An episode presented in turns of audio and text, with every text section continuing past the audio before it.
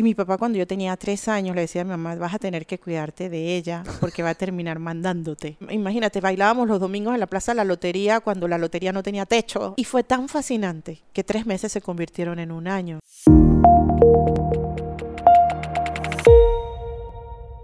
Bienvenidos todos a otro episodio más en Personal Upgrade Academy, un espacio donde semana a semana nos sentamos con personas de todos los caminos de la vida para conocer sus aciertos, sus fracasos, sus errores y en fin conocer sus historias porque creemos fielmente que cada persona y cada historia tiene algo por contar y algo por enseñarnos.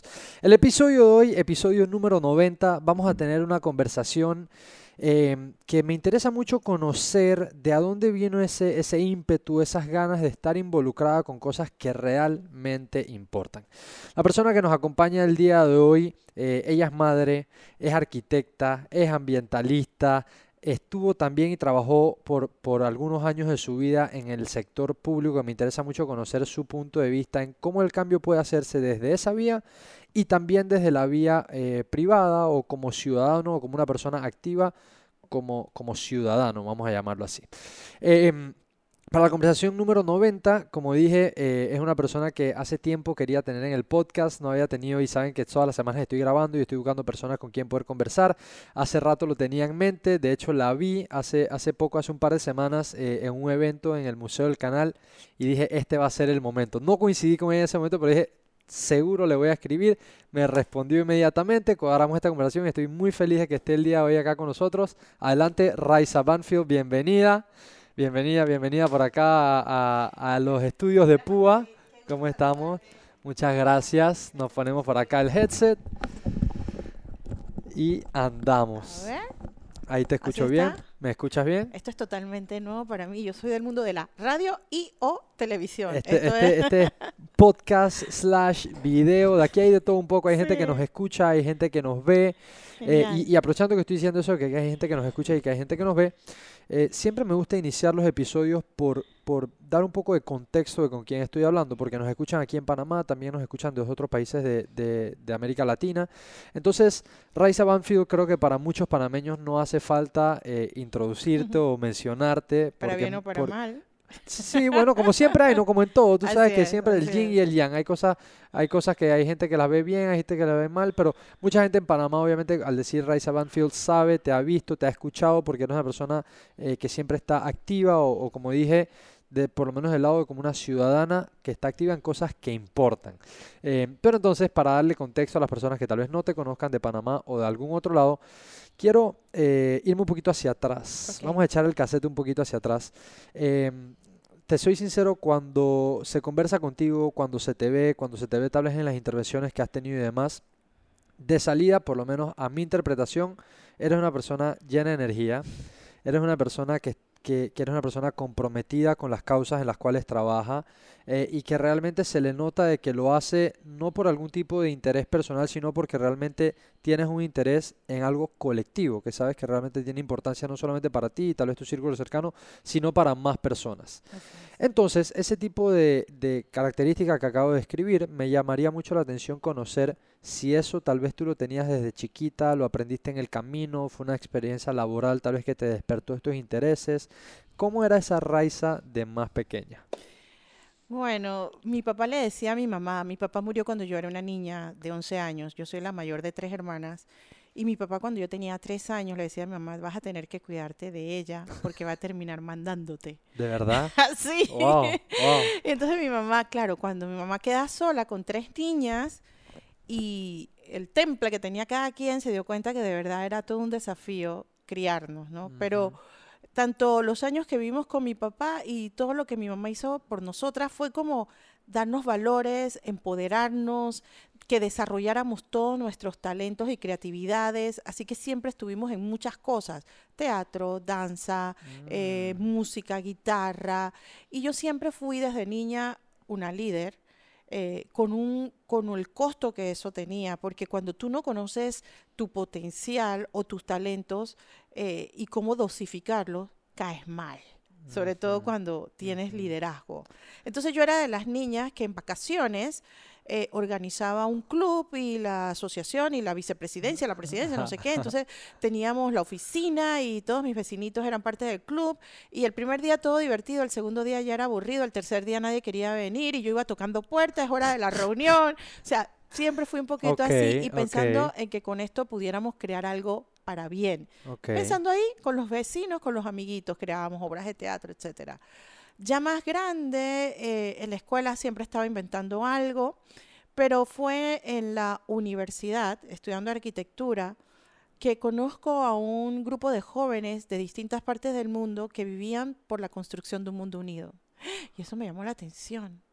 Y, y la fundadora de este movimiento decía, solo tenemos una vida y hay que gastarla bien.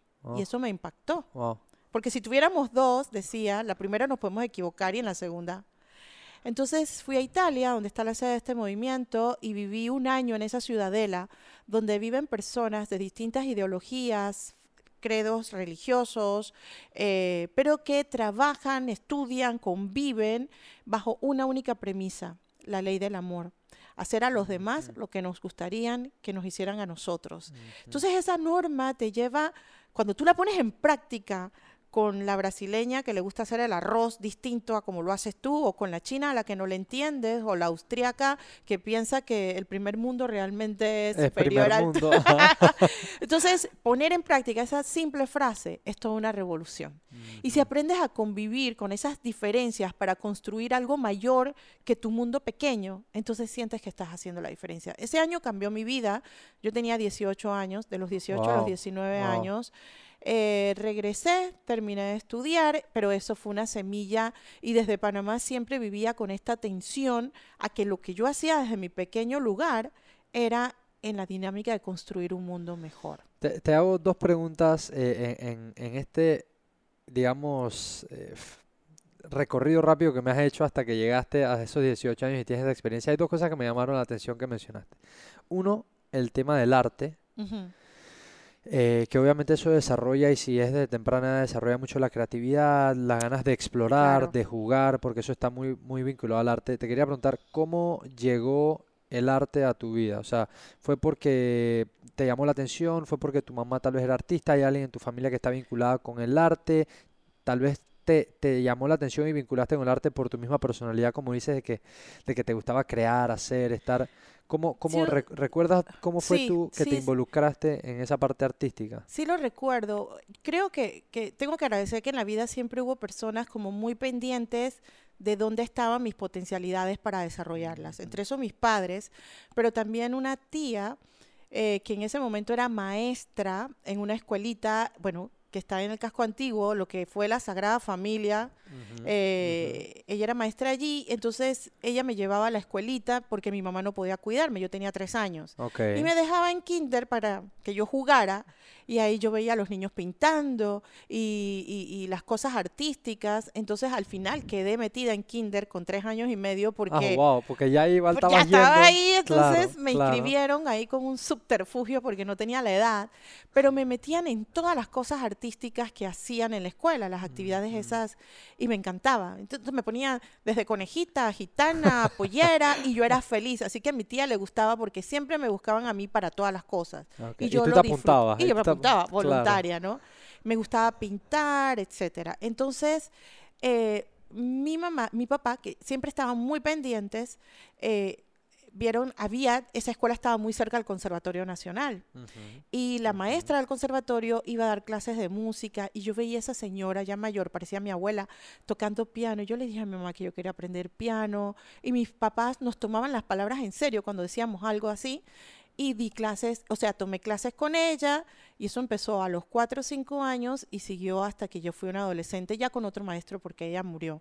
Digo, no soy una profesional, ni mucho menos en el piano, pero sí sé leer música, toco de oído y de, y de lectura, y, siempre ha sido como mi espacio de, eso lo sabe poca gente, ¿no? Que, que, me, que toco el piano. Luego, como a los nueve años, le dije a mi papá, quiero aprender guitarra. Entonces mi papá lo que hacía, lo que quiere una es para las tres. Entonces nos compró tres guitarras. Okay. Un piano era suficiente para las tres, porque eran tres pianos.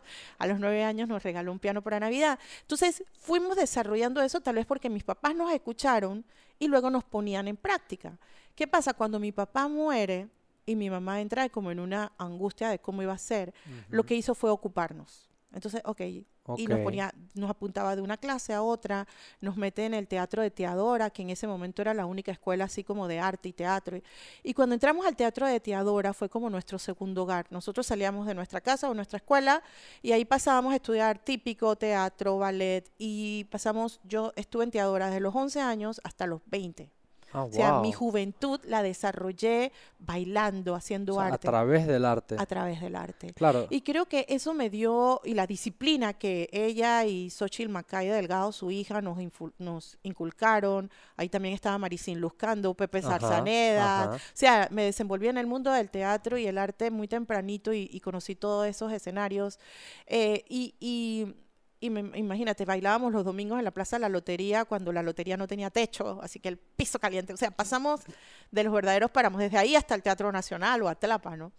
Eh, y el arte lo que nos dio fue disciplina, desarrollar el otro lado del cerebro, creatividad y también esa, esa capacidad de poder hacer muchas cosas sin descuidar los estudios formales, porque mi papá decía, la educación no es solamente lo que te enseñan en la escuela, ciencia, matemática, español, es todo aquello que forma tu humanidad. Y eso fue parte de la formación humana que mis padres nos dieron. Wow, qué bonito eso y qué, y qué buena forma de verlo que, que tal vez a veces nos, nos olvidamos de que, de que la educación no solamente se limita a la escolaridad. Así es. La educación está en la casa, está en la calle, está en los mentores, está en los libros, está en el arte, está en, tantas otras cosas que uno puede explorar afuera y qué, qué lindo que, te hayan transmitido este mensaje desde pequeña de que de que educarse es, es, holístico, es holístico, es, es, 360. Entonces, sí quería conocer un poquito cómo habías llegado a involucrarte con el arte y qué tanto te había marcado o había formado parte de tu crecimiento y desarrollo, que ya veo que mucho, y eso de una forma u otra eh, uno lo lleva consigo toda la vida. Así es. Eh, yo personalmente también, eh, y bueno, aquí lo he mencionado varias veces, mi, mi bisabuela era poeta y escritora, mi abuela fue actriz de teatro toda su vida, mi mamá apasionada por la música y, mataba por ir a perseguir su sueño de música. en Nueva York. Entonces yo siempre crecí cerca también del arte, comencé a actuar a los cuatro años ah. y es algo que, que, que, a veces me topo con personas y me dicen, oye, tú todavía sigues actuando, o tú todavía sigues haciendo magia, o tú todavía... Yo le dije, yo jamás voy a dejar eso. Claro. O sea, yo jamás voy a dejar de ver cómo me involucro, cómo lo llevo cerca de mí, porque creo que cuando uno desarrolla esa parte, eh, uno aporta muchas cosas al, Se convierte en una responsabilidad también. Uno ajá, y, y, aporta muchas cosas al ser y, y, como tú dices, se vuelve tal vez como, como parte de uno y, y lo llevas contigo a través, a través de los años, a pesar de que tal vez te distancies de eso por un rato o lo que sea, siempre va a formar parte de tu ADN. La otra pregunta que, te quería hacer, que quería conocer eh, en, este, en este primer relato que contaste de tu vida es cuando viajas a los 18 años, que te vas a esta, a esta, a esta ciudad en, Italia. Sí, cerca de Florencia. Ok, Florencia espectacular. Eh, ¿Cómo se llamaba la ciudad? La ciudad es en Incisa Valdarno, que es como a dos horas de Florencia. Okay. Y hay una, un pequeño, una pequeña comunidad que se llama Lopiano. Okay son unas 600 hectáreas y entonces allí... Aquí, ahí fue donde pasaste un año. Un año. Un año entre eso y Roma. Ok, ok. Lo que te quería preguntar es, a tus 18 años, estás recién salida de la escuela, ¿cómo fue para ti tomar esa decisión de, sabes, hay mucha gente que le da miedo irse al extranjero o esa experiencia de vivir sola o demás, o tú estabas tan convencida o te llamó tanto la atención este grupo de jóvenes curiosos con ganas de compartir y con ganas de, de, de unirse para un objetivo mayor que fue como un no-brainer. Dijiste, voy porque voy. No, no fue tan fácil. Uno, eh, por eso es que mi mamá me metió en la escuela a los tres y medio, yo me gradué a los 16. Entonces ya yo estaba en segundo año de la universidad, pero a los 16 cuando yo me graduó y mi mamá me ve tan pollita, tenía miedo. claro. Me dice, ¿no quieres hacer como una pausa? Y yo dije, no mami, yo más bien ya estoy aquí, rapidito, tengo una carrera, sigamos. O sea, yo estoy bien y ya me había enamorado de la arquitectura, así que yo estaba convencida que quería arquitectura, tal vez por toda esta preparación artística que también está muy relacionada con el arte de hacer eh, edificaciones ¿no? y diseños. Entonces yo empiezo mi universidad, pero es en ese primero o segundo año de universidad que conozco este grupo de jóvenes desde Costa Rica. Ya. Pero no solo yo, mis hermanas, comparto con mis amigas más cercanas, mi familia. Entonces ya en Panamá se estaba conformando como un grupo en el que compartíamos estos mismos ideales. Así que cuando me invitan a hacer la experiencia que yo estoy viviendo en pequeñito en Panamá, allá en Italia, casi que era natural y no sentía que iba a vivir sola. O sea, no es como cuando dices voy a explorar mundo a ver qué encuentro. Sentía que iba Ya. donde la otra A familia. una allá. comunidad extendida que tenías allá. Exacto, si tenían los mismos principios y valores que yo estaba compartiendo aquí, estaba cool. Solamente que a mí me invitaron por el verano europeo tres meses. Entonces yo hice mi cálculo, que estos tres meses pierdo un semestre, regreso, sí, no hay... No, está pasa mal, nada. No pasa nada. Aparte que comenzaste a los 16, 17 en la Exacto, así que todavía tengo Tenías un tu comodín. ahí. Ajá, Exacto. ajá. Sin embargo, digo, siempre la decisión de cortar con tu, tus raíces, y era la primera vez que yo salía sola, porque había viajado en familia, pero sola y por tres meses, no era fácil, pero era como una aventura que me llamaba. Ok. Y fue tan fascinante que tres meses se convirtieron en un año. Ah, así fue que pasó. O sea, de Exacto. tres meses Se pasamos a un año. Y yo fui la primera panameña en llegar a esa, a esa ciudadela. Entonces fue para ellos como descubrir Centroamérica y toda fa- fa- esa fascinación por, por Latinoamérica y para mí descubrir el mundo. Claro. Entender que el mundo era mucho más allá de, de Panamá y Disney World. Que, que eso, sí, que, que- que eso creo que, eso creo que para las personas que han tenido este tipo de oportunidades de salir del país y estudiar afuera, que obviamente es una oportunidad increíble y que, y que como tú dices, te, te cambia la vida, te cambia la perspectiva, eh, creo que traza un antes y un después. O sea, uno, uno la mente, Sí. como dice la, la, la frase de Einstein, que, que una mente nunca regresa al mismo tamaño que tiene luego una nueva experiencia, Así ¿no? es. Aprendí a hablar italiano, estudié historia del arte en Italia, conocí gente no solamente italiana, sino de todas partes del mundo. Y cuando convives tan íntimamente y tan fuertemente con otras culturas y entiendes que el mundo es mucho más grande que tu comunidad, que tu país, eh, y teníamos una frase que el mundo es nuestra casa. Y nosotros lo experimentábamos. En mi casa vivíamos 12 chicas de Austria, Japón, Corea, Brasil, y vivíamos en hermandad, o sea, y no, no, y no estábamos allí porque estábamos estudiando una carrera, y te estoy hablando del mundo hace 30 años, cuando era mucho más cerrado, no estaba tan globalizado, no había Tan Instagram. interconectados. ni nada, Exacto, o sea, yo me escribía con mis familias en carta y me demoraba dos, a- Wow. dos meses recibir una carta de mi familia, Wow. o una llamada era costosísima, o sea, el mundo era muy diferente hace 30 años, Ajá. así que tener esta experiencia tan directa con personas de todo el mundo era muy fuerte, y eso te marca, eso me marcó para siempre. Claro, claro. Obviamente que el reintegro a Panamá fue muy difícil, porque vuelves a tu aldea, Sí, eh, sí. vuelves a tu aldea y hay cosas que no te gustan porque ya entendiste que era. Sin embargo, también entendía que, oye, la experiencia la hiciste para construir esa semilla de mundo unido en tu, en tu casa, en tu Así territorio, es, en las así es. pequeñas cosas. Entonces, estás ahí donde te incomoda para corregir, para mejorar. Entonces, yo creo que esa formación fue parte de lo que, más allá de lo que me dieron mis padres, lo que me dio esa experiencia y me siguió dando en la convivencia diaria con, con- con la gente, con los chicos y las chicas en Panamá, que entonces íbamos y trabajábamos con comunidades, tratando, tratando de transformar sus vidas también y de compartir esta experiencia. eh, fue lo que definió algo que tal vez era una semillita en mí, que es una vocación al servicio para, para un algo más allá que tal vez no vemos o que tal vez no lo vamos a ver construido nosotros, pero que vamos a aportar a esa consolidación. ¿Me explico? Sí. Porque todos estamos de paso por esta vida y es una misión de vida dejar un legado. Pero ese legado tal vez no constituye algo en sí mismo, sino el pedazo de un algo mayor que tú no ves, pero que eres parte de. Ujú, Y Sin duda. eso- Y que, y que cada persona es igual de importante para esa construcción de algo mayor, ¿no? Que a veces uno, a veces uno se, se, se- se tiende a categorizar uno mismo como, como insignificante, como que, ay, mi, mi ayuda, mi ayuda no hace la diferencia, pero. Pero son esas pequeñas personitas, cada una eh, parte del engranaje que es lo que hace que, que esto se mueva, ¿no? es. Entonces, eh, ok, entonces esta experiencia es la que despierta, como dices, establece esa semillita que tenías y luego de ahí esto ya queda como parte de tu, de tu, de tu día a día o, de, o de es. tu forma de ver el mundo. Cambia, Así digamos, es. el lente o la óptica Así con la que ves el mundo.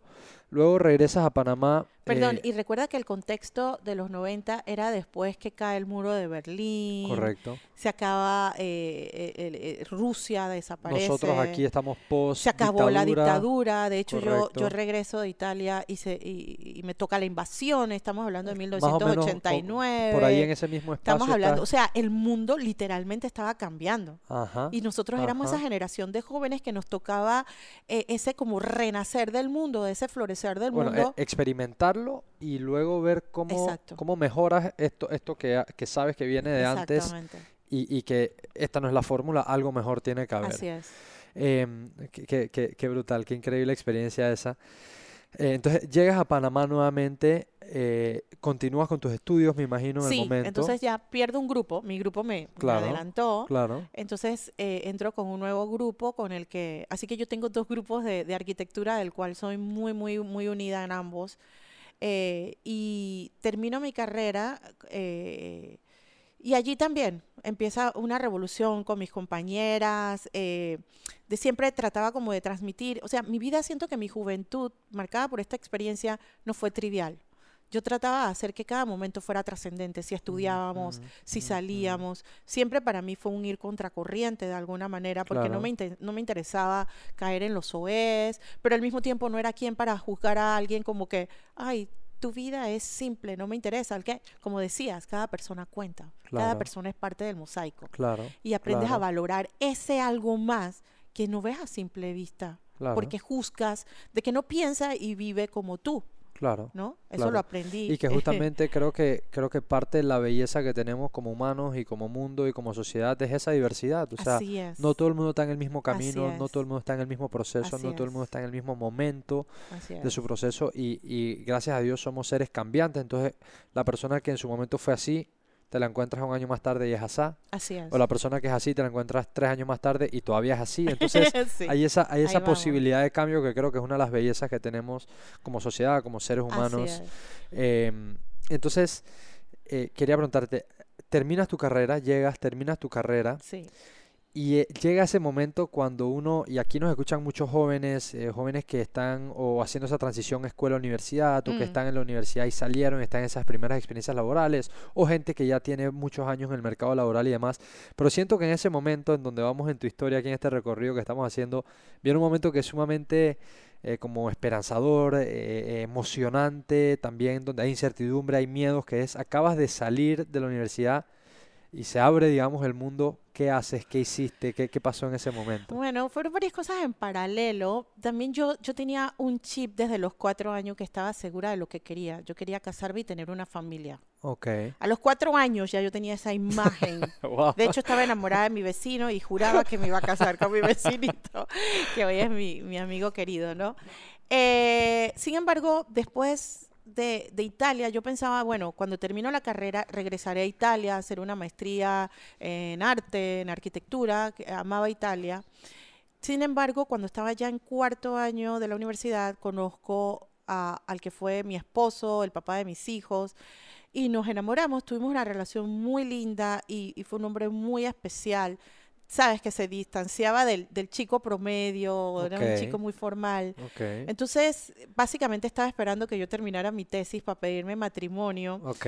Así que mi plan de maestría, doctorado y especialidad se convirtió en Andrea, Juan Daniel y Jorge Andrés.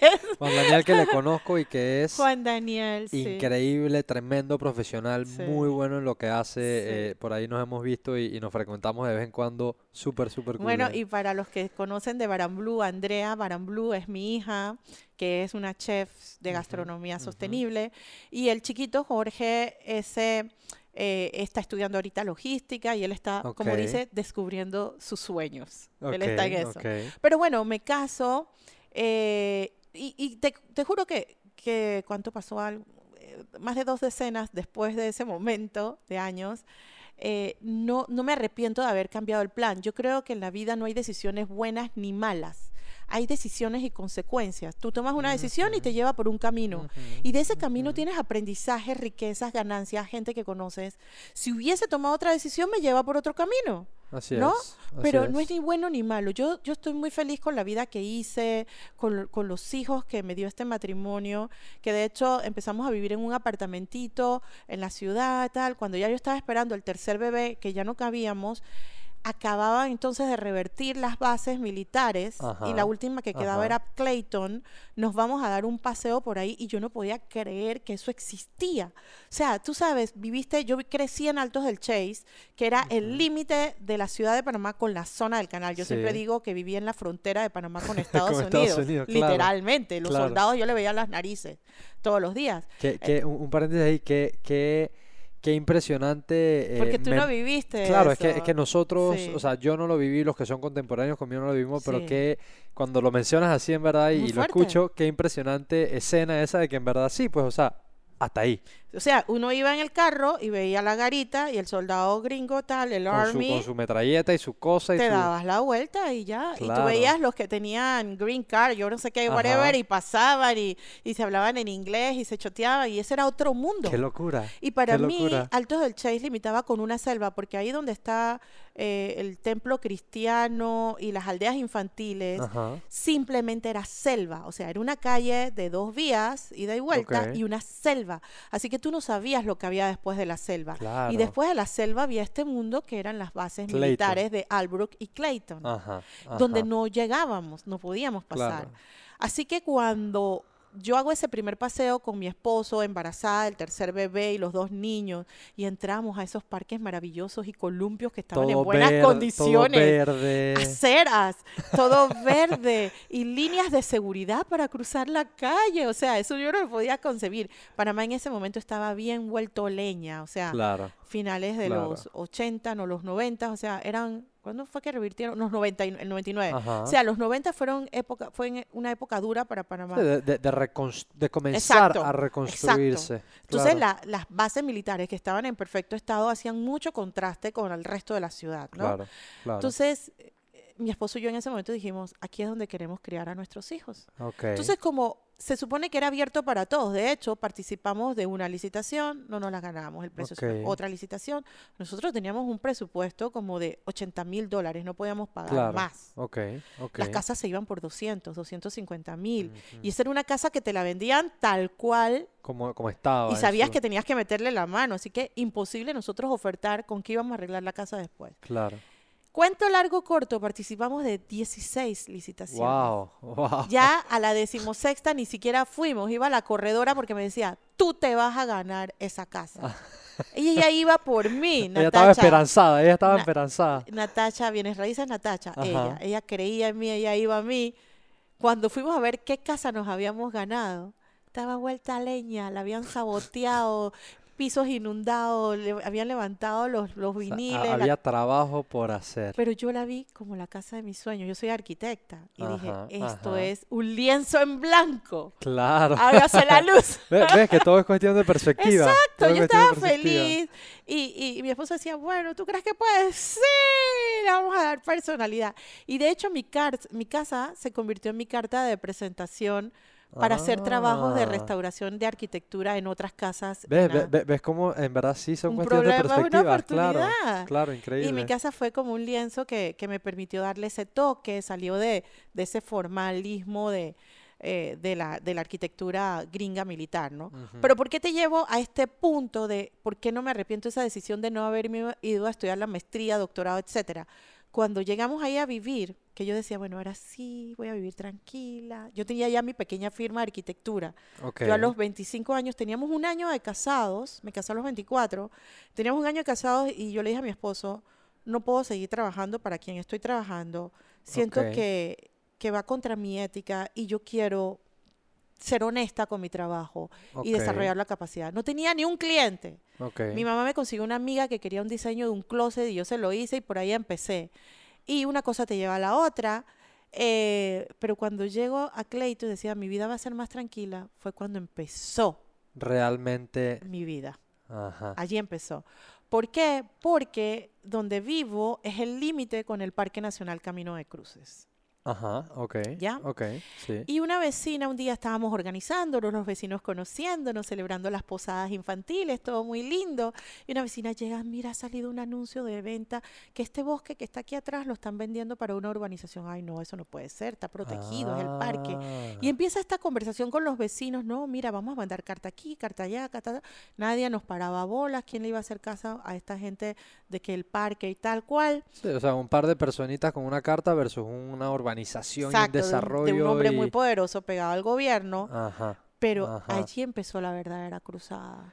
Y una carta se convirtió en una, una nota en el periódico, una entrevista en la radio, una protesta, hasta que se convirtió en un movimiento ciudadano en defensa del Parque Camino de Cruces, porque cuando en una de esas intro, eh, eh, ¿cómo se dice? entradas al parque, que, a- al área, vimos que en la, en la prospección arqueológica habían descubierto parte de la ruta de Camino de Cruces.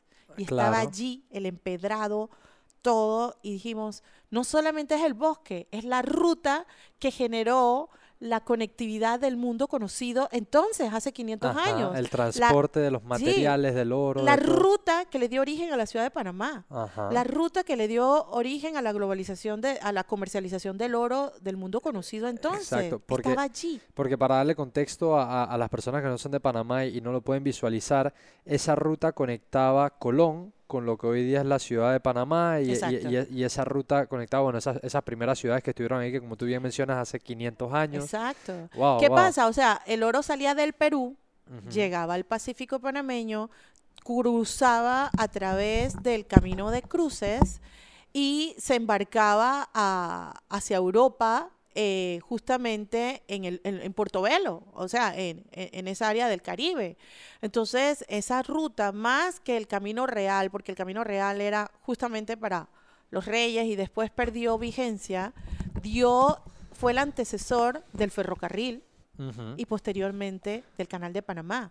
Claro. Así que aunque lo desconozcamos, lo ignoremos o lo tengamos ahí como que poco importa, el camino de cruces es el que le da sentido a que luego tengamos el canal de Panamá. Y no lo valoramos Wow, lo suficiente. Qué interesante. Yo, yo hice un...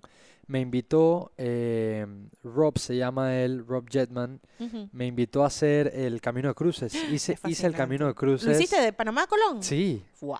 sí, sí, Con sí. la parte acuática y todo. No, no, no, bueno, caminé nueve horas. Genial. O sea, no, no sé si habrá sido todo el tramo, pero caminé nueve horas y fue una experiencia. Me metí en lugares que cuando yo grababa yo decía, esto parece como, como sacaba una película de Jur- Jurassic Park y me metía por unos ríos y era como con un canopy de fascinante, árboles y después salías a una planicie donde no había un solo árbol y caminaba, o sea, nueve horas caminé, fue una experiencia increíble y sí nos fueron contando un poco de esta historia, lo que tú mencionas de que, de que pasaban los carruajes llenos de, de- de bienes, de oro, que a veces sucedían asaltos, o sea, toda Sí. la historia fascinante, en verdad que uno no conoce, Sí. eh, que si alguien está escuchando o viendo esto y te gusta el hiking, esa es una ruta que te recomendaría averigües, obviamente ve con una persona que le conozca esa ruta, Claro. ¿Y sabes qué pero- dicen pero los increíble, de verdad. David, ¿sabes qué dicen los arqueólogos que es el valor de esa ruta?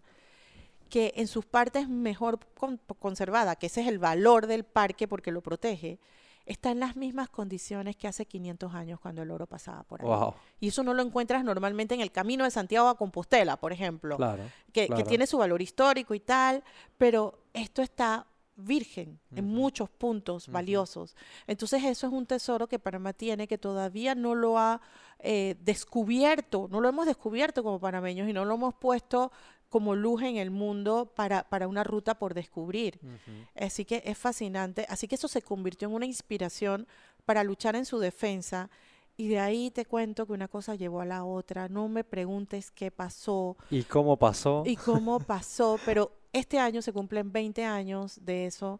eh, o sea, fue, sí, yo porque en el 2001 yo tuve a mi bebé en noviembre y Ujú. nomás había nacido el bebé, ya yo estaba... De eh, vuelta en... eh, eh, exacto, en, las cruzadas. De hecho, cuando mi bebé tenía tres años yo le ponía pantalón largo, él decía, vamos al bosque, mamá. El niño no sabía de parque de diversiones, de cine, porque todos los domingos estábamos metidos con giras de, de gente que venía desde Colón, de Chiriquí, venían a conocer el Camino de Cruces porque se convirtió en una cosa nacional. Ok.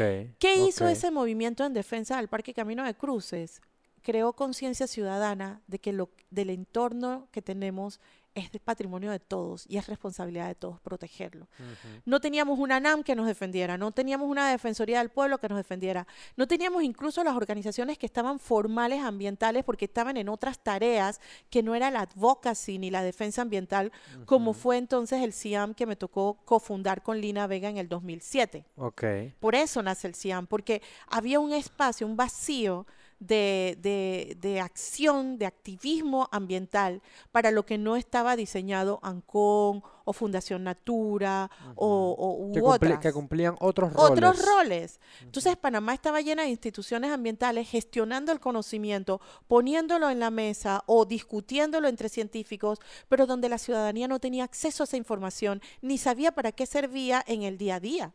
Entonces, esa apertura que coincide con ese retorno de las bases y esa riqueza que entonces estaba amenazada de convertirse en la misma devastación del resto del país, estaba en nuestras manos.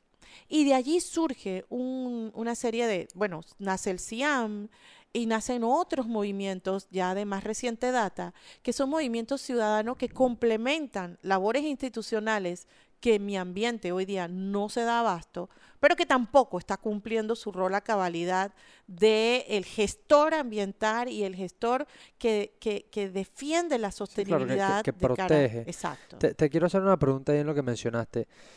Si te vas un poco atrás, porque creo que aquí comenzamos a, a entrar un poco más en el tema que mencioné al principio, que es cómo tú y de una forma u otra siento que tenemos esa mala concepción de que yo como individuo no puedo hacer la diferencia. Exacto. Tenemos esa mala concepción. Entonces te quería preguntar, cuando comienzan a, gestarse estos grupos y como tú dices, estas primeras cruzadas, cuéntame un poquito de la diversidad de personas que tú te encontrabas ahí. O sea, porque a veces la gente se sorprendería en saber que, ah, ella es arquitecta, ah, este man es financista, ah, este man es artista, ah, esta persona es tal. Entonces, eh, cuéntame un poquito porque eso creo que le puede dar luces a las personas de que, ah, personas individuales que tal vez no intersectan en otros lugares, intersectan aquí. Así es, le has, dado, le has dado en el blanco. Nosotros nos unimos porque éramos vecinos del parque y éramos los primeros responsables. E incluso la ley de, de, Ley 21 de Ciudad Jardín nos asigna esa responsabilidad y nos mandata a organizarnos para proteger esos bienes. Y nosotros lo cumplimos al, fin, al, pie de la letra. De hecho, las primeras asociaciones organizadas de comunidades surgen en las áreas revertidas antes del resto de la red ciudadana y todo lo demás que pasó después. Cuando estábamos ahí nos dimos cuenta que en efecto éramos abogados, habían ingenieros, científicos, jueces, que estaban backstage, pero que aportaban. Entonces, yo, por la libertad de movimiento que tenía, era independiente, me convierto en vocera. Porque muchos podían aportar al conocimiento, pero el trabajo, la responsabilidad, el horario de ocho horas. Entonces yo tenía, uno, cierta facilidad de comunicar y dos, la libertad de poder moverte, de meterme contra el establishment. Claro, también. Pero me la jugué toda me la jugué mi, mi, firma de arquitectura, me la jugué mi familia, sufrí amenazas, porque eh, eh, eh, te metes contra el poder. Claro. Entonces, tú, sí, llega un cierto momento, chévere cuando haces la primera protesta y todo el mundo va y te va bien, pero cuando se convierte en algo de todos los días, la gente se cansa o tiene miedo o está perdiendo plata o le amenazaron, vas quedando en un pequeño grupito, que todas las revoluciones no la han hecho más que un pequeño grupito, que entienden cuál es su norte. Y, que, y, que, es ese grupo el que realmente soporta el movimiento a través de los altos y los bajos. Imagínate que por años, ya digo, como soy más conocida, la gente sabe que soy arquitecta, pero por años la gente no sabía que yo era arquitecta. Siempre pensaron que yo era bióloga, que yo era ecóloga, que yo era abogada, pero arquitecta. De hecho, cuando yo me presentaba como arquitecta, arquitecta, ¿Y tú qué haces defendiendo la naturaleza? Hoy día es más normal. Pero Porque se han integrado la arquitectura y todos los edificios estos que son eh, green y que tienen estas certificaciones. Eso van un poco más ahora en la película, pero antes... Antes era como, a ti te formaron para hacer arquitectura y para domar la naturaleza para el beneficio del ser humano, ¿qué haces defendiendo la ecología? La ecología tiene quien la defienda, tú tienes que hacer arquitectura. Y eso fue tan fuerte que en ese momento hubo un grupo de arquitectos que trataron de hacer lobby para que se me retirara la idoneidad. No te puedo creer. Sí, sí. Fue muy fuerte. Porque decía que yo estaba en contra del gremio. Yo no estaba en contra del gremio, yo estaba a favor de que hiciéramos las cosas bien. Claro, claro que tal vez que hacer las cosas bien no siempre es la ruta más fácil.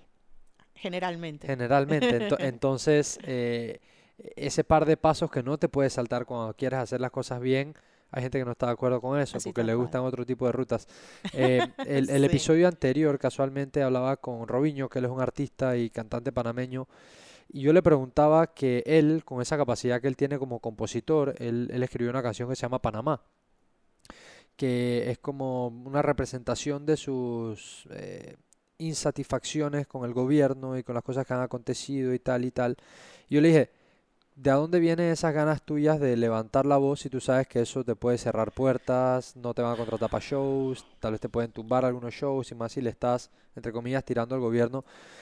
Eh, y él me dijo que era simplemente como algo que era su corazonado, o sea, él sentía que él tenía que poner en pro o en uso eso, así como tú estás diciendo que tal vez entendías que esto te podía, mira, hasta el punto que yo que te querían quitar tu licencia, pero tal vez ese compromiso que tienes como tú dices, va más allá de lo personal, sino a lo, a lo, a lo eh, comunitario que es más fuerte que uno. Es. Y es una fuerza mayor que te da una certeza de que no importa cuán sola estés, es el rol que te toca jugar.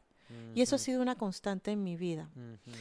Eh, y como yo, habían otras personas también sacrificando mucho, cada uno jugó un rol distinto, ¿no? Eh, de hecho, yo no sé si antes, el, hecho antecesor de lo de Camino de Cruces fue el famoso Camino Ecológico de Mireya. Brooke Alfaro, el arquitecto, artista, él lideró desde acá ese movimiento y fue muy, muy valiente él. Él se paró un día con una pancarta a la salida de Ciudad del Saber que salía Mireya y le dijo, ese camino sí es tuyo o algo así, o sea que esa ruta sí era a favor de su finca, o sea, se paró frente a la presidenta con ese cartel y que salió en los periódicos. Y, gente como Brooke o como Ariel Rodríguez, que es un biólogo del cual aprendí mucho, aprendí a entender las relaciones entre los ecosistemas y, y a entender que nosotros no estamos por encima de ellos, porque mi formación de arquitecta es de que estamos por encima de ellos. Con los ecólogos y biólogos entendí que somos parte de, y de quienes aprendí mucho también son de nuestros hermanos indígenas. Porque en nuestra vida urbana pensamos que el agua viene de la pluma, la comida viene del supermercado y la luz viene del foco. Con ello entiendes que la luz viene del sol, el agua del río y los alimentos del bosque. Tal cual. ¿No?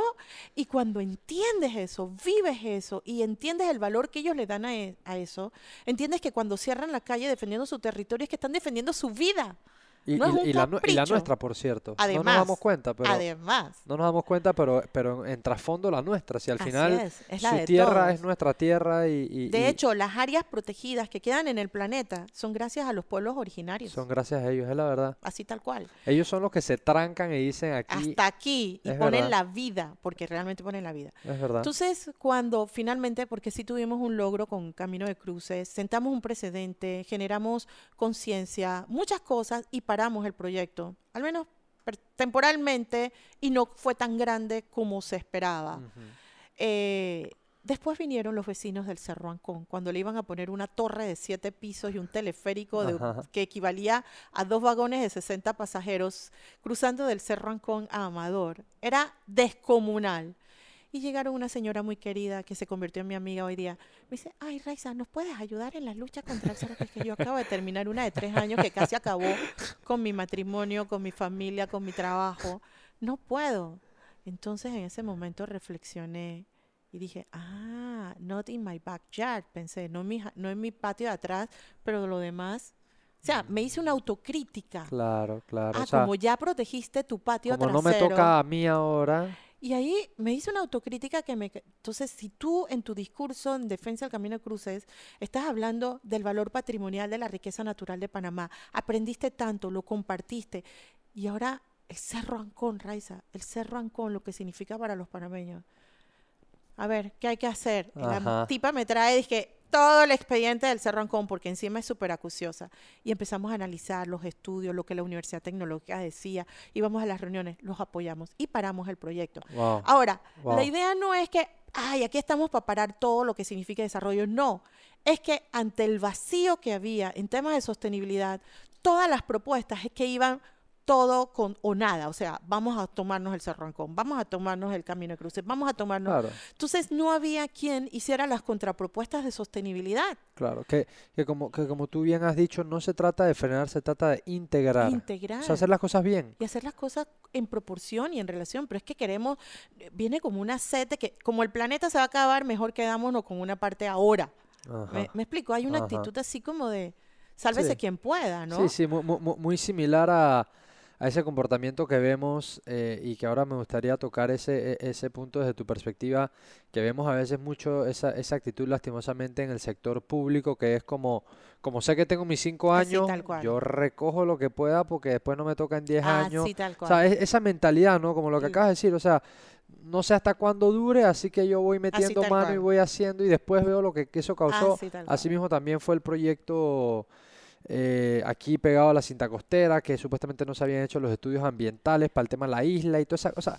Un poco de ah, cosas que se han hecho que los hacen así como a, la, a, la corredera y, y, y bypaseamos un poco lo que puede crear impacto que creo que esa es una mentalidad muy a corto plazo, porque sí, las cosas se van a ver bonitas, sí, el proyecto es lindo, sí, el proyecto va a, albergar a muchas personas, pero al final, en el largo plazo, estás haciendo un daño a lo que realmente nos sustenta. Así es. Y, y, vuelvo al punto, yo soy arquitecta, o sea, a mí no me formaron para conservar la naturaleza, a mí me formaron para construir ciudad. Y en el proceso tuve que aprender eh, lo contrario, que para que la arquitectura tuviera sentido, tenía que estar en armonía con el entorno que lo rodea. Claro. En ese momento era muy difícil comprenderlo o explicarlo y hoy día es prácticamente obvio porque la crisis climática lo ha hecho más que obvio. Entonces, lo que sonaba extraño hace 20 años, 15 años, hoy es el cantar de los cantares. claro, y una, y una pregunta, con el, con el, transcurso de los años y hoy día, obviamente sé que hay mucho todavía por hacer, como siempre, o sea, todavía hay mucho trabajo por, por, realizar y mucho camino por recorrer, pero sí, si ves desde el otro lado la moneda o, o, cambias un poquito o chifteas un poco la perspectiva, sí sientes que se han hecho buenos avances en cuanto a cómo se ven los proyectos, cómo se trata de integrar la naturaleza ahora con los desarrollos que se hacen, o sea, sí crees que se han alcanzado buenos hitos en este tipo de forma de, de, eh, desarrollar, de crecer, de, de, integrar la naturaleza a los proyectos. yo, soy, yo soy muy crítica, Juan David, ¿no? pero no con los demás también, conmigo misma, ¿no? Eh, y, y, podemos entrar en esa parte después. Que yo creo que hay hoy más conciencia, más información, mejores intenciones, porque ves iniciativas desde el sector privado, eh, ¿sabes? Más activismo. Yo estoy orgullosísima de esta generación de ustedes que están poniendo en la práctica lo que para nosotros era una teoría o una proyección de cómo podían ser las cosas. La generación de ustedes lo está llevando a la práctica. Lo que vimos, mira, la gente de Ismo, de Círculo Cero. Increíble. O sea, esos chicos están transformando el mundo desde su pedacito, ¿no? Por eso te digo, somos todo un pedazo de ese rompecabezas mayor. Así que yo estoy contenta con esa parte y sobre todo que podamos hablar abiertamente de estos temas. Hubo un momento en que era casi pecaminoso. Claro, que, que no estaban agenda del todo. Yo tuve que cerrar mi firma de arquitectura en ese momento. O sea, al final sí terminé divorciándome también, pero no fue culpa de eso. O sea, son eh, periodos en la vida, pero personas como yo en ese momento sacrificamos mucho ante un tema que nadie quería abordar porque generaba conflictos, conflictos con los grandes intereses de siempre, conflictos con los que siempre habían decidido cómo se hacía ciudad o país o tal. Y que, si, y que si no estaba en su agenda, pues ni se discutía ni se veía y eso va porque va. Y por ejemplo, te pongo un ejemplo, tú no te acordarás, estás muy joven, pero por ejemplo, lo que es hoy la cinta costera, realmente iba a ser la extensión del corredor sur. O sea, nosotros íbamos a tener un segundo tramo marino de Punta Paití, no, de desde donde termina el tramo marino hasta el casco. Era, iba a ser un puente, vimos el mapa. Okay. En ese momento habíamos, estamos hablando de principios del 2000, 2003, por ahí. Entonces, eh, un grupo de arquitectos, algunos profesores míos, otros colegas, otras generaciones después, estábamos preocupados y chateábamos, ya, ya teníamos celular, ya chateábamos, okay. creo que, creo que por ahí estaba el, el, el, el, BBM, el BBPIN y todo eso, Ajá, BlackBerry. exacto. Estamos en la época de los BlackBerry. ahí estábamos. Entonces decíamos, ¿esto qué está pasando? Y, protesta y que nos quejábamos. Y dijimos, ¿y si dejamos de quejarnos? Somos arquitectos nos toca aportar algo. Y no sentíamos que nuestro gremio, la espía, nos estuviera apoyando en esta preocupación que teníamos por la ciudad. Empezamos a reunirnos y conformamos un movimiento que se llamó Alianza Pro Ciudad. La mayoría éramos arquitectos, otros eran personas interesadas por la ciudad, incluso había abogados, y empezamos a analizar lo que estaba pasando. También estaban destruyendo todo Bellavista, etcétera, porque venía el boom, el crecimiento, tal. Y dijimos, si salimos a protestar contra el corredor sur, la extensión, van a decir que no queremos el progreso. ¿Y por qué no protestamos con una propuesta? Somos arquitectos, hagamos lo que sabemos hacer, nos, nos organizamos y empezamos a diseñar una propuesta alternativa. Retomamos un proyecto que tenía el MIBI, que era un espacio público frente al mar, y hicimos un diseño. Hubo dos eh, arquitectos responsables de plasmarlo. Cuando estuvo listo, convocamos un gran conversatorio abierto, ciudadano. Fueron de todos los sectores, incluso firmas de arquitectos, vinieron los medios. Dijimos, ante esto, que este, desincentiva el uso del espacio público, privatiza el espacio porque después de esto vienen los edificios, proponemos esto. Cuando eso sale en las primeras páginas de los periódicos, otras firmas de arquitectos empezaron a decir, pero ¿por qué tiene que ser así? Podría ser así. Y salieron dos o tres o cuatro alternativas. ¡Belleza! Se trata de que había opciones. Hoy día tenemos cinta costera porque protestamos con una protesta. No es lo mejor, porque pudo ser mejor, tiene muchos muchas deficiencias y sigue priorizando al auto, pero tenemos un espacio público de lo que, hoy... Que es muy utilizado. Muy utilizado. Desde Pacora a, sí, todo el mundo va a los, los, domingos la cinta costera es ya sabemos locura, sí, o sea... Entonces, lo que quiero decir, y una golondrina sí hace verano, porque uno se quejó, el otro habló con el otro, hagamos algo. Y cuando asumes la responsabilidad en primera persona, puedes hacer la diferencia. Eso sí, tienes que asumir también el riesgo y lo que implica. Claro. Y esto es una carrera de resistencia, no de velocidad. Ajá. Ajá. Por eso, por eso lo que mencionaste y, que lo dije, que lo dije anteriormente, que, que esas personas que son realmente las que empujan el cambio son ese pequeño grupo que se queda de manera sostenida en el tiempo. Así es. Porque porque e, e, el ir a protestar, vamos a decirlo, a la calle, no sé, el ir a la calle tres días. Cool. Cool, hace bulla los tres días, pero el cambio viene al día 70, de estar sostenidamente haciendo... Hablando del día 70, te voy a contar otra experiencia. Eh, estaban cambiando eh, las zonificaciones en áreas revertidas y permitiendo una serie de construcciones que iban en contra de la ley 21 por una modificación a la ley que había hecho el MIBI que era inconstitucional. Metimos una demanda de inconstitucionalidad en la Corte, que sabes que se demoran 100 años. y nosotros, un grupo de vecinos, decíamos, tenemos que acelerar este proceso. Y empezamos a protestar frente a la Corte de 8 a 9 con megáfono. La ley, no me acuerdo el número la ley, es inconstitucional, por una hora con megáfono frente a la Corte. Eso fue un día, dos días, 186 días ininterrumpidos de lunes a viernes. No puede ser. Sí. Al final, obviamente no éramos un grupo ni de 20, ni de 15, ni de 10 personas. Éramos un grupo, el grupo clave, de cinco señoras que nos mantuvimos. Una le tocaba lunes, miércoles y viernes, la otra martes y jueves, una se enfermaba, iba la otra. A veces el grupo de vecinos venía y apoyaba de acuerdo a las circunstancias. 186 días ininterrumpidos. Harley Mitchell era magistrado presidente en ese momento. Y él nos recuerda como el grupo más tenaz y perseverante. Por eso son los grupos que hacen el cambio. Sí, él un día bajó él con botellas de agua a ofrecernos agua. Decía, y yo le acuerdo que le decíamos por el megáfono, podrán calmar nuestra sed física, pero con eso no calmarán nuestra sed de justicia. La ley tal es inconstitucional. Bueno, y así ¿Sabes lo que es con megáfono una hora diaria? y, no, y, lo logramos. Y eso es medio año. Medio año. Eso es medio año estar ahí presente. Así es. Y, todas teníamos una, algunas eran jubiladas, pero todas teníamos una vida. Claro. Yo a veces tenía que pedir que alguien llevara a mis hijos a la escuela para poder yo estar ahí y nos apoyábamos. Y lo logramos. Wow. Y lo logramos, pero también gente como Blandón en ese momento, que era diputado, fue muy consciente y Blandón fue un diputado que estando en gobierno o en oposición fue muy coherente en escuchar a los grupos de su circuito, entender y apoyar procesos. Y él yo siempre le reconoceré eso. Y él fue de los que en la asamblea lideró el cambio y la anulación de esa ley después. De esa ley en ese momento. Exactamente. Claro, increíble eso como eh, no es un sprint, es una carrera de, resistencia, porque los cambios obviamente son graduales. Exacto.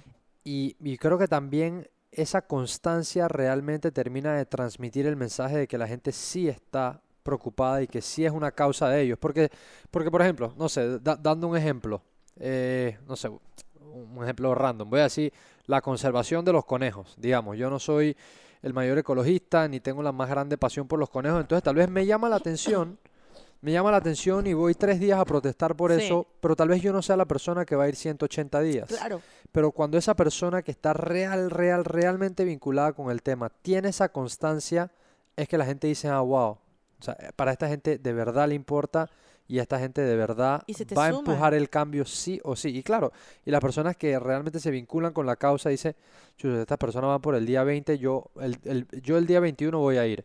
Y otro por allá dice, bueno, es día 22, yo voy a ir. Así fue. Y, así se van sumando. Sabes que en el proceso una de las compañeras se dedica al turismo. Ajá. Y tenía a un chico que había venido como de pasante de Alemania. Y ella le decía, sabes, no puedo llegar a la oficina a esta hora porque tengo que ir a protestar y el chico se nos sumó, todo el mes que estuvo, se nos sumó a la protesta y nos decía, en Alemania no pasa nada, esto es emocionante, claro, allá está todo en orden, las eh, cosas funcionan, aquí todavía están en construcción. seguro ni sabía que estaba protestando, ni, el idioma, pero él estaba, agarraba el megáfono. Estaba feliz, la ley, no sé qué, constitución. Qué locura, qué locura.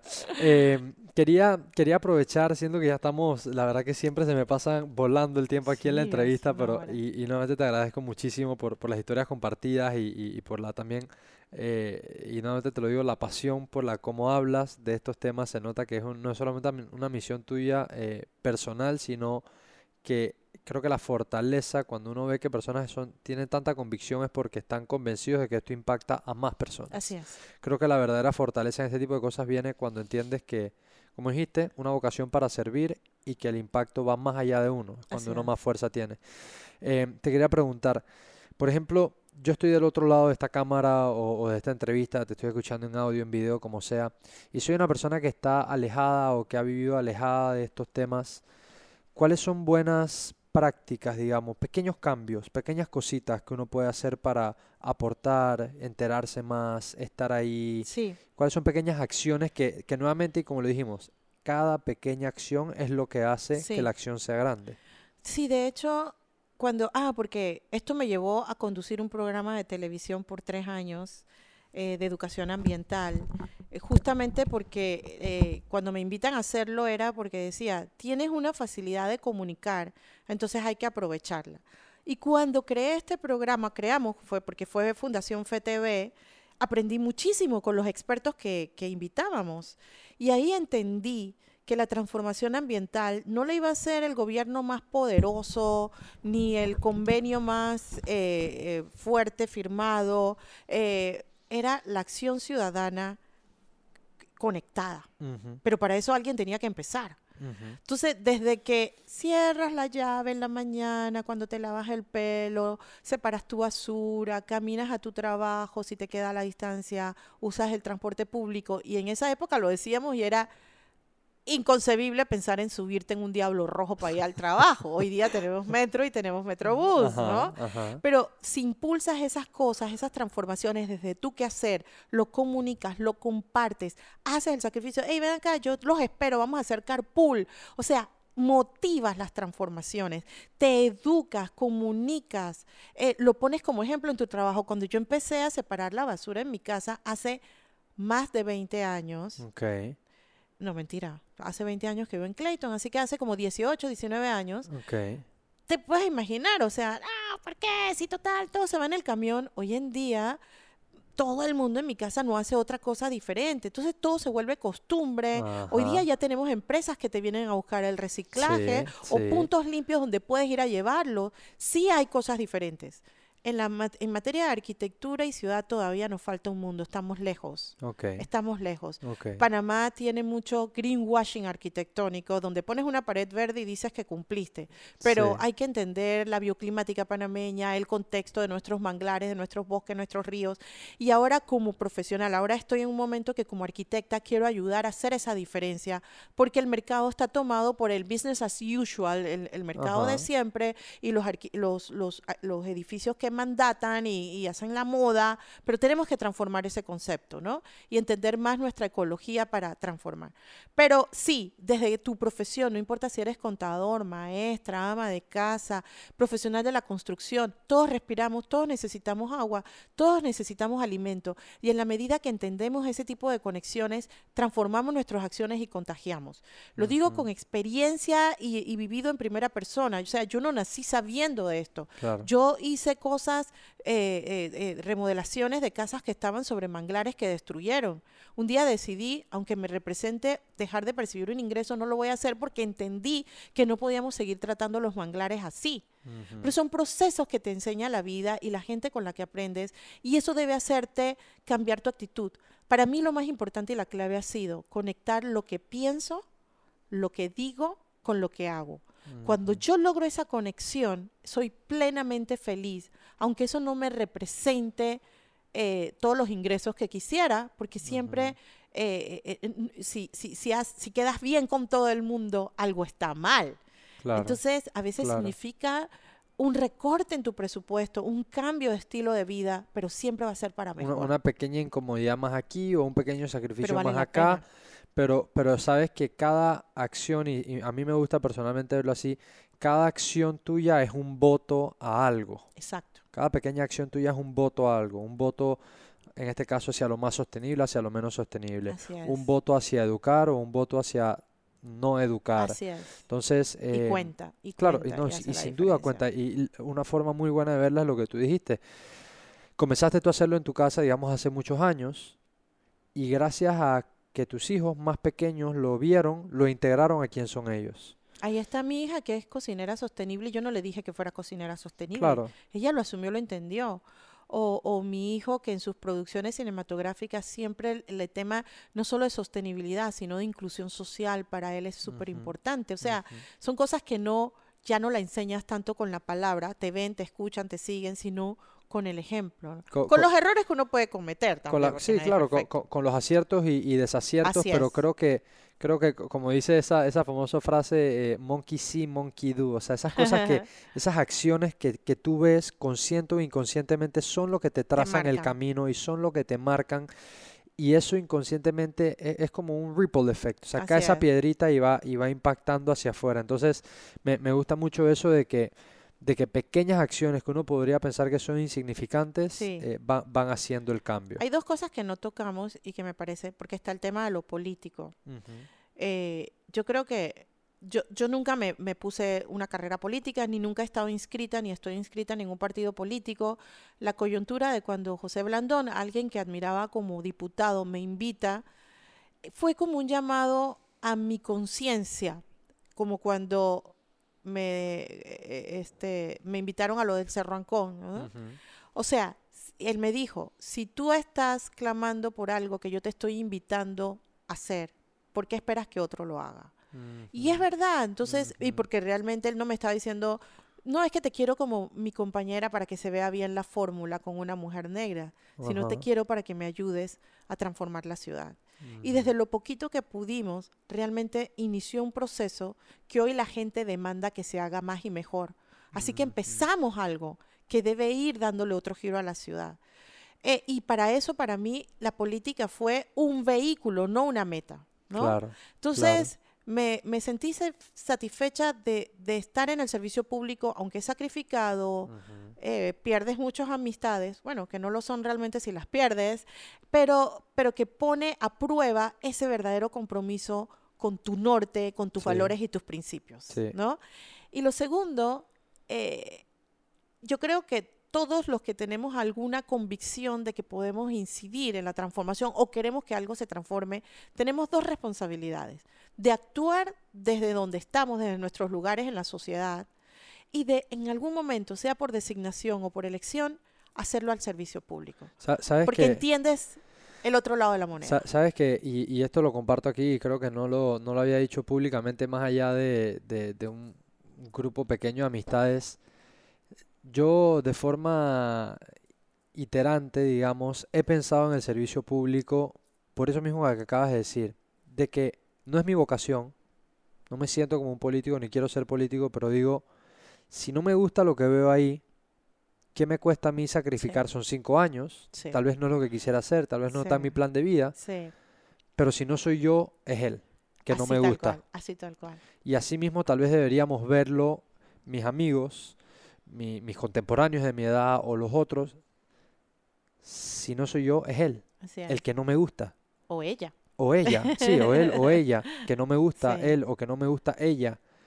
Entonces, tal vez ese sacrificio mío, esos cinco años en una vida tan extensa y sabiendo que esos cinco años yo soy el tipo de persona que a mí me gustaría ver ahí adentro y que tengo los valores que a mí me gustaría ver en ese sector público, porque si bien es cierto, y es muy cierto, del lado público hay mucho que se puede hacer. tienes las herramientas, tienes, tienes el soporte, tienes el alcance, pero se necesita esa gente que de verdad esté comprometida con el propósito, no con lo que te da. Y que desde adentro hay que cambiar el sistema y no se puede hacer de manera aislada.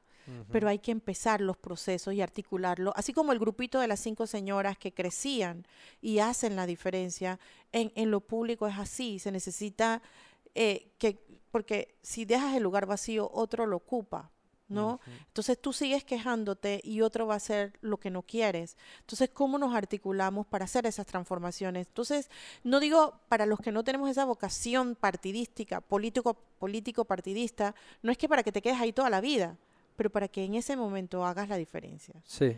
Y lo otro, y que me gustaría aclarar en tu espacio que ha sido fantástico, eh, siempre me achacaban políticamente de que, ay, pero es que ya no te amarras a los árboles. ¿Te acuerdas de esa frase que sonaba una y otra vez?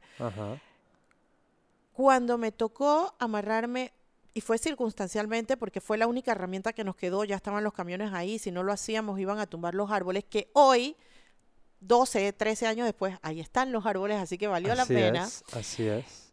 Es que el ciudadano tiene a su haber herramientas que la ley no le impide. O sea, es todo lo que la ley no le impide hacer, lo puede hacer en defensa de sus principios, valores, de su colectivo, y lo haces. Y luego, cuando ese ciudadano está al servicio público, tiene unos parámetros, herramientas de las cuales tiene que hacerse, usar, para hacer lo propio, y son distintas. Claro. Si tú, ciudadano, no entiendes ¿Qué esperar de tu servidor público, de tu funcionario, de tu representante? ¿Qué esperar y qué no esperar? Entonces simplemente le vas a estar pidiendo lo que no te puede dar y vas a vivir frustrado esperando cada cinco años que venga un Mesías y, se convierta eh, en el todopoderoso que te resuelva. Eso no va a pasar. Es una persona con límites dentro de un sistema limitado, pero que en la medida que el ciudadano hace su rol desde afuera y el este el servidor público con esos mismos valores y objetivos complementan, podemos hacer las transformaciones necesarias. Entonces no pienses que la Mujer Maravilla te va a salvar porque está dentro del sistema. Claro. Ella no es Mujer Maravilla. Claro. ¿No? Entonces, cuando tú haces algo desde fuera, se ve heroico. Cuando eso mismo lo haces desde dentro y que haces tu trabajo, Claro, Entonces, yo creo que también como ciudadanos nos toca madurar mucho de lo que nosotros nos corresponde y de lo que debemos esperar de los, de los que nos gobiernan. Claro, y, y, y, y nuevamente, y, lo vuelvo y lo recalgo, esa oportunidad de verlo así, y creo que hay que tomárselo muy personal, de que si no soy yo, puede ser él o ella que no me gusta y no me representa. Entonces, eh, tener también esa, esa perspectiva, porque siento que, que para mí, y esto lo he hablado con algunos amigos, la gente siempre habla de que el sistema y demás, y que tal vez el sistema no es el correcto, pero yo pienso que para mí el sistema es, es inerte, o sea, el sistema existe por las personas que están dentro del sistema. o sea, el sistema es como, como un billete de 100 dólares, un billete de 100 dólares lo puedo usar para regalar comida o para comprarme un arma. Así tal cual. Entonces es la persona, si esa persona tiene valores, esa persona no hace mal dentro del sistema. Así es. Si esa persona tiene valores, y si hay que corregir cosas, es que esa persona va a hacerlo Exactamente. para bien. Y, que, y, esa persona, si tiene valores, sabe que está ahí para trabajar y para servir. Así es. No para recibir X y Y beneficios por, por, los próximos cinco años, ¿no? Eh, son cosas y, quería, quería dejar eso. Ahora, ya cerrando la, la entrevista, Raiza, nuevamente te agradezco el espacio. Te voy a hacer una pregunta que es una pregunta hipotética con la que yo cierro eh, estos espacios que es la siguiente. Te pusiste colorado. Eh, sí, sí, es que, es que, es que siempre, siempre eh, cuando, cuando voy a hacer esta pregunta siempre me, me llama mucho la atención porque he tenido respuestas tan distintas que, que, no, sé, no, no, sé qué esperar. Pero vamos allá a ver. Con tus experiencias que has tenido en tu vida, digamos hoy Raisa Banfield que está aquí sentada conmigo, si miras hacia atrás en tu vida, has tenido momentos de incertidumbre, momentos buenos, momentos altos, momentos bajos, etcétera, ¿no? Eh, pero de una forma u otra uno te, das cuenta que el ser humano es resiliente y has llegado hasta donde estás hoy día. O sea, todo se supera y todo se puede echar para adelante con la actitud y, las herramientas necesarias que uno las va construyendo a través de la vida. Si pudieras hipotéticamente ir al pasado y encontrarte con esa raíz en un momento de mucha incertidumbre, y pudieras dejarle un consejo con todo lo que has recorrido, aprendido y demás, porque muchas veces jóvenes que nos escuchan aquí, sé que están inciertos, sé que no saben qué hacer, sé que están, eh, tal vez sienten que se equivocaron de carrera o que se les acabó el mundo, ¿sabes? Esos momentos en los que uno se envuelve a veces cuando, cuando miras hacia atrás en tu propia historia de vida. Hipotéticamente, si pudieras entonces ir al pasado, encontrarte esa raíz con en un momento de incertidumbre, ¿qué consejo le dejarías? He tenido varios y casi que son cíclicos, son como cada decena de mi vida. Se convierte en un momento de incertidumbre y ha cambiado mi vida dramáticamente en, esa, en ese momento. Pero yo le diría a esa Raiza, no tengas miedo. Lo que está pasando está bien, aunque, esté, aunque sientas ahorita que está mal. Pero esto te está preparando para lo que viene. Esto, esta situación de dolor, de pérdida, de, incertidumbre precisamente, te está creando las bases y las fortalezas que necesitas para lo que, vienes, lo que viene y vas a enfrentar. Así ha sido todo en mi vida. Me ha preparado para el siguiente momento. O sea, todo está sucediendo para ti y no a ti. Está sucediendo en favor tuyo. Sí. Claro que en el momento que estás ahí lapidada no lo ves. no, no, lo ves, pero, pero así lo analizas en retrospectiva de que de, y tal vez ese, ese tener eso en la parte de atrás de tu cabeza y eso te da tal vez un, un, aliento, o sea, saber de, que, de que vas a salir adelante y de que se va a superar y de que tal vez esto te está fortaleciendo para, para tu camino. Tú me preguntaste qué le dirías a la Raiza que estaba allí llorando, que no sabía para dónde iba. Correcto. En ese momento no tenía esa certeza que estás diciendo ahora. Claro. Pero hoy que he pasado por tantas cosas, he entendido que ese momento donde estaba llorando, despojada de algo o de todo, me estaba quitando lo que no necesitaba para equiparme de lo que necesitaba para la siguiente etapa de mi vida. Es, así es. Es bonito de repente no saberlo porque entonces es como muy prefabricado, pero la humanidad está hecha de certezas, incertidumbres, alegrías, tristezas. Todo eso te forma como el ser humano completo que hoy aporta a la humanidad. Entonces cuando veo a la raíz esa soñadora por un mundo unido, digo, tal vez no estoy en las Naciones Unidas liderando los procesos de paz, pero estoy aquí en mi pequeño territorio construyéndolo desde lo que puedo aportar. Claro, increíble. Bueno, Raiza. Gracias por este momento tan Mil gracias, no, gracias a ti de verdad por compartir este espacio, por compartir con nuestra comunidad a todas las personas que nos están escuchando y nos están viendo. Les agradezco nuevamente por regresar con nosotros todos los jueves. Si estás escuchándonos en audio, te invito a que nos vengas a ver el video en YouTube. Si estás en YouTube, escúchanos en las plataformas de audio. Compártelo y recuerda que este espacio es de ustedes y para ustedes. Este es Personal Upgrade Academy, episodio número 90 con Raisa Banfield y nos vemos el próximo jueves. Bless.